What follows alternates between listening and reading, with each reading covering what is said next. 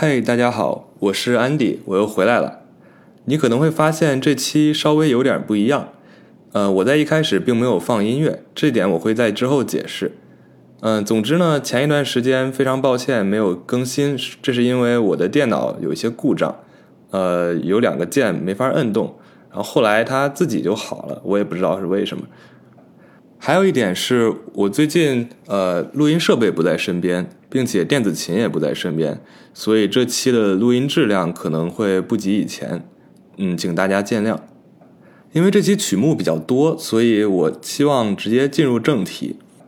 我最近有一个想法，就是说在米其林餐厅的那些品尝菜单之间，还有音乐会的曲目安排之间，中间会不会有一些很相似的地方？比方说，在品尝菜单里，你会有一些前菜、一些主菜，然后荤素搭配，最后再给你加上几个甜点。这一顿吃下来，呃，先不说价钱，在时长上就可能要花两到三个小时，并且你会吃到十几种不同的菜，而且它们互相会组成一个呃非常有逻辑的一个系统。然后再说音乐会的曲目安排，嗯，我们就拿。著名的霍洛维茨在莫斯科一九八六年那场音乐会举例子，呃，霍老呢在那场音乐会中弹了十多首曲目，中间包含了斯卡拉蒂、莫扎特、肖邦、拉赫玛尼诺夫、李斯特等等。如果你仔细分析，你会发现他的这个曲目安排也非常有意思。从最开始非常跳脱活泼的斯卡拉蒂，到后来比较沉重一些的。呃，李斯特和拉赫玛尼诺夫，到最后返场的一些非常小巧玲珑的曲目，它也是一个非常有机的整体。所以这期我就想做一个实验，也就是搜集来一些我觉得非常有冬天感觉的曲子，或者说很适合在冬天听，会给你带来温暖的一些曲子，组成的一个嗯冬季的品尝菜单。我先提前声明一点，你不能把。这个歌单当成一个独奏音乐会的曲目单，因为我在这里面其实选了很多，嗯，奏鸣曲、交响曲、协奏曲、钢琴独奏、小提琴独奏、芭蕾舞剧，嗯，还有包括一些爵士小曲，就等等等等，很多很多不一样题材的作品。在一场正统的音乐会中，我们是不可能听到这么多复杂的题材的作品的。而且一般来说也不会把一首交响曲或协奏曲中的单乐章拆出来放到一场音乐会中，所以在在这里我其实做了一个比较大胆的尝试吧，呃，希望大家会提供给我一些反馈。如果喜欢这个系列的话，那我这期做完冬季品尝菜单之后，还会做一些其他的主题的品尝菜单。好，话不多说，我们开始进入正文。第一道菜是柴可夫斯基《胡桃夹子》中的选段《花之圆舞曲》。如果你去参观一些美国或者欧洲那边的圣诞集会，你会发现，呃，很多橱窗里都摆着各式各样的胡桃夹子，也就是那种木质的，呃，穿着制服的花留着花白胡子的士兵。这个东西在德国的传统中其实是用来辟邪，给家人带来好运的。所以说，它经常被呃当做礼物在圣诞节送给亲朋好友们。在美国这边那些城市，《胡桃夹子》这部著名的芭蕾舞剧也经常在圣诞节前后被一遍遍的演出。选这首曲子作为开场，一是因为它真的非常耳熟能详，嗯，非常开胃；二是因为百花圆舞曲，百花嘛，就让我想到了沙拉。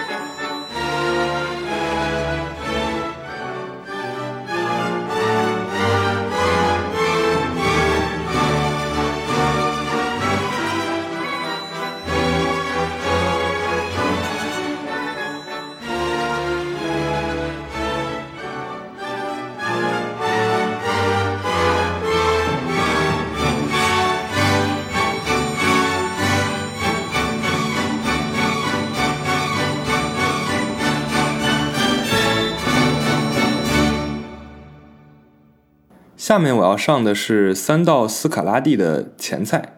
这三首曲子呢，以大调、小调、大调的顺序进行展开。你也可以想象成它们是一个完整的奏鸣曲的三乐章。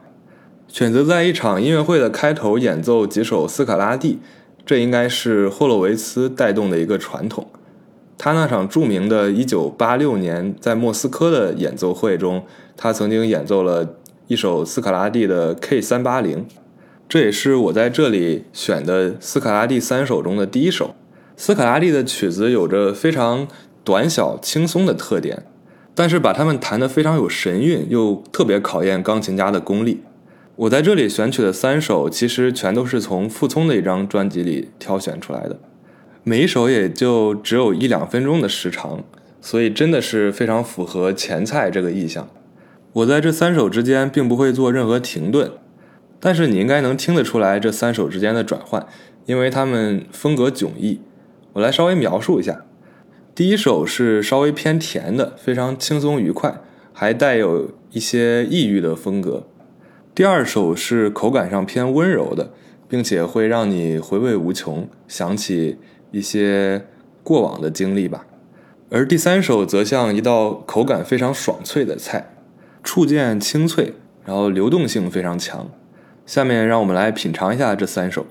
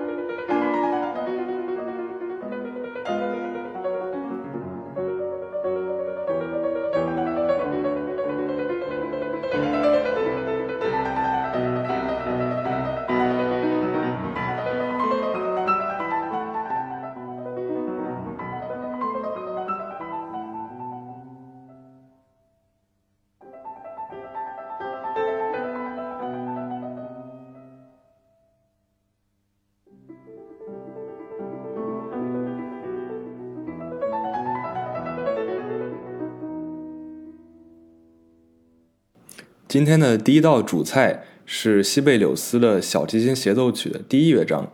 西贝柳斯这个作曲家呢，算是北欧的一颗明珠。他的音乐作品充满了嗯浪漫主义的色彩，但又听起来非常新颖，因为它会带一些民族的特性在里面。西贝柳斯是芬兰的著名作曲家，他的这个头像甚至被印在了芬兰的纸币上，这可见他的这个地位在当地有多么高。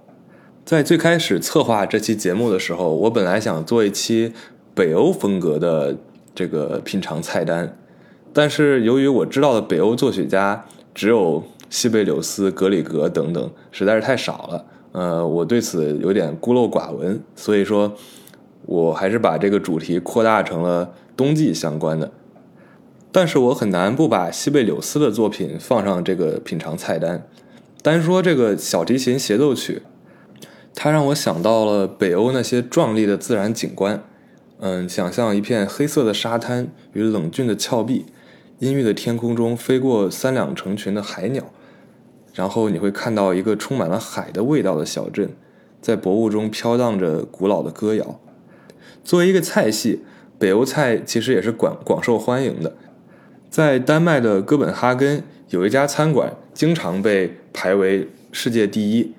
它就是呃著名的 Noma，这个餐厅也是主打北欧菜系，所以说不管是从音乐还是美食来看，北欧这几个国家都是具有了非常独特的民族性以及其迷人之处，这才是广受大家的欢迎。那我们来听一听西贝柳斯这首小提琴协奏曲。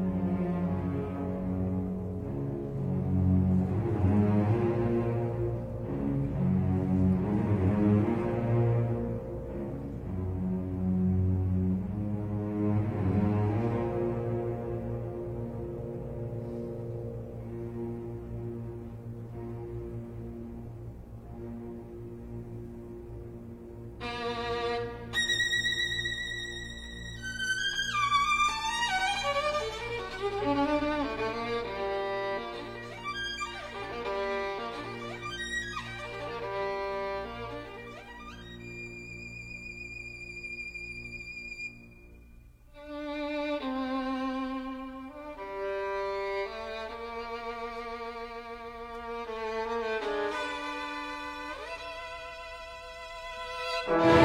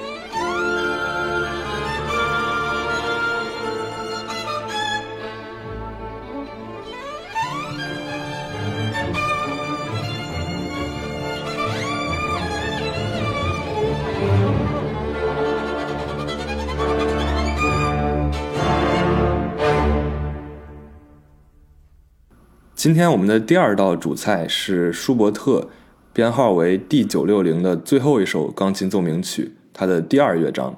我选的是李赫特演奏的版本。我想到曾经跟有一个人谈到这首曲子，他说这首曲子让他想到大海。他的另外一个朋友想到的则是森林。在我这里，这首曲子代表的就是寒冷的冬天以及无穷无尽的雪。我对这首曲子最初的印象来自于呃钢琴家李赫特的一个纪录片，叫做《谜》（Enigma）。在这部片子中，李赫特头戴帽子，走在雪地中，孤独的背影，以及当时的这个背景音乐，也就是舒伯特的最后一首奏鸣曲第二乐章，这个音乐形象在我脑海中就这样联系了起来。于是我一听到这首曲子，就想到李赫特，想到雪，想到冬天。整首音乐给我感觉非常孤独、悲伤，但却又是真挚的。有的时候，你内心想说什么话，却发现无法表达出来。这个时候，或许一首音乐才是最恰当的。有人问李赫特：“嗯，别人都说你只演奏自己喜欢的作品，这是真的吗？”李赫特回答说：“没错。”那为什么呢？他回答说：“因为我很自私。”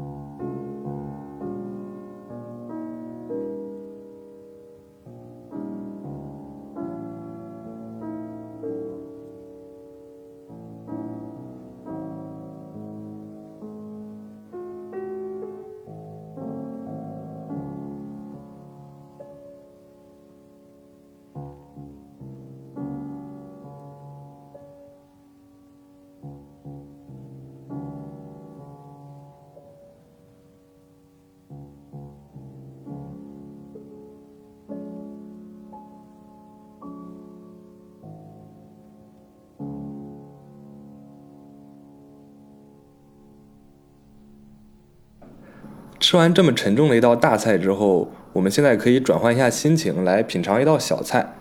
这也同样是李赫特演奏的舒曼交响练习曲中的一个变奏，我个人非常非常喜欢。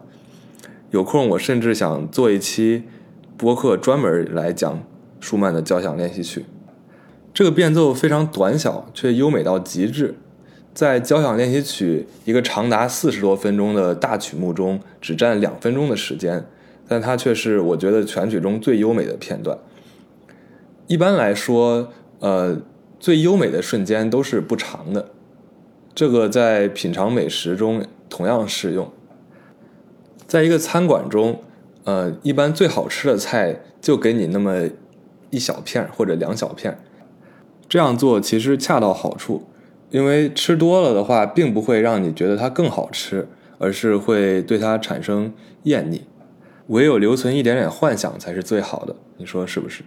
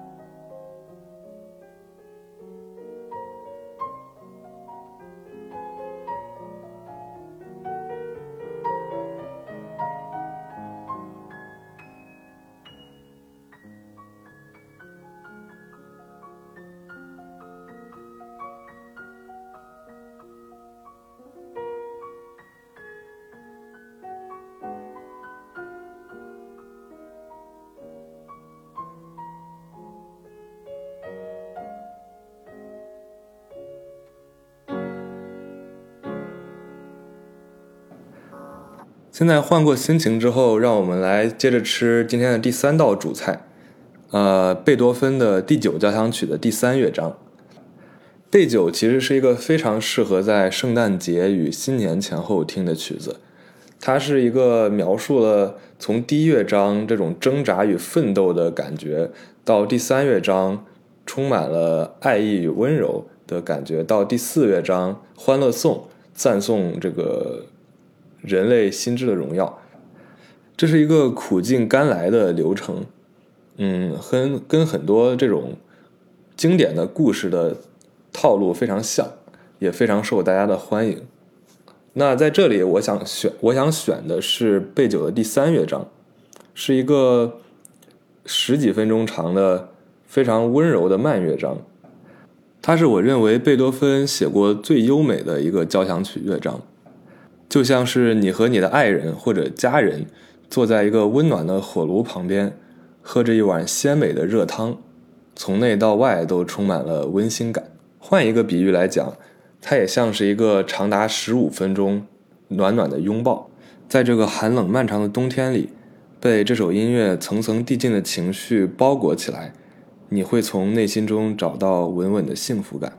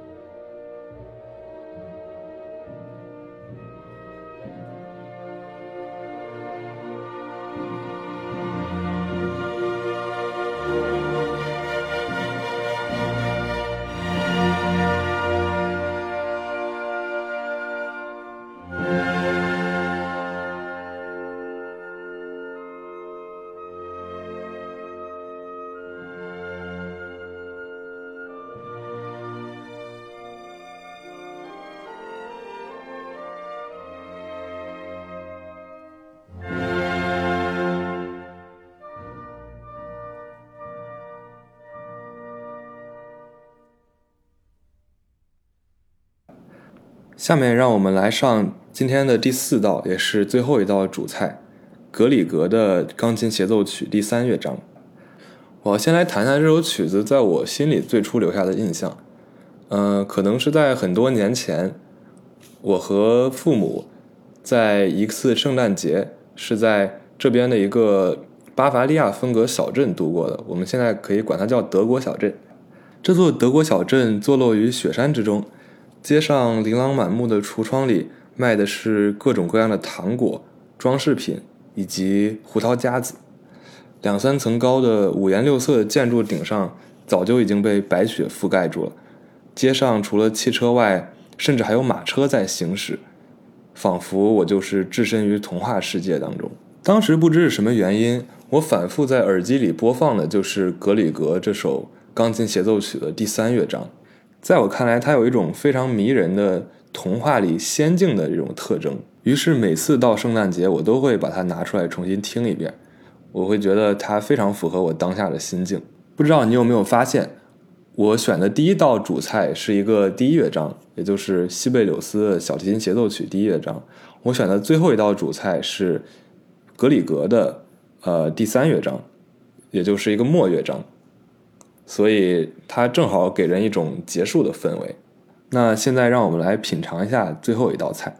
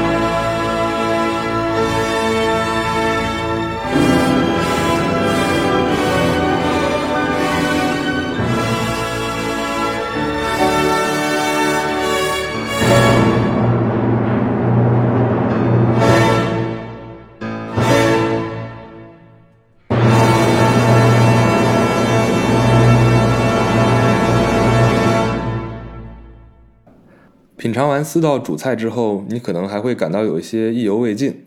没关系，我在这里还准备了两道甜点。第一道甜点是巴赫的第三小提琴帕蒂塔的最后一个乐段，是一个吉格舞曲。这首曲子给我的感觉就像一道非非常酸甜可口的冰淇淋一样。在几首非常沉重的大曲目之后，聆听这样一首安可曲，其实是非常恰当的。我最近听的一场演奏会是，呃，小提琴家希拉里哈恩他演奏的柴可夫斯基小提琴协奏曲。在这个演奏结束之后，他返场的曲目就是这一首吉格舞曲。在这里，我就当做是对他那场音乐会的致敬。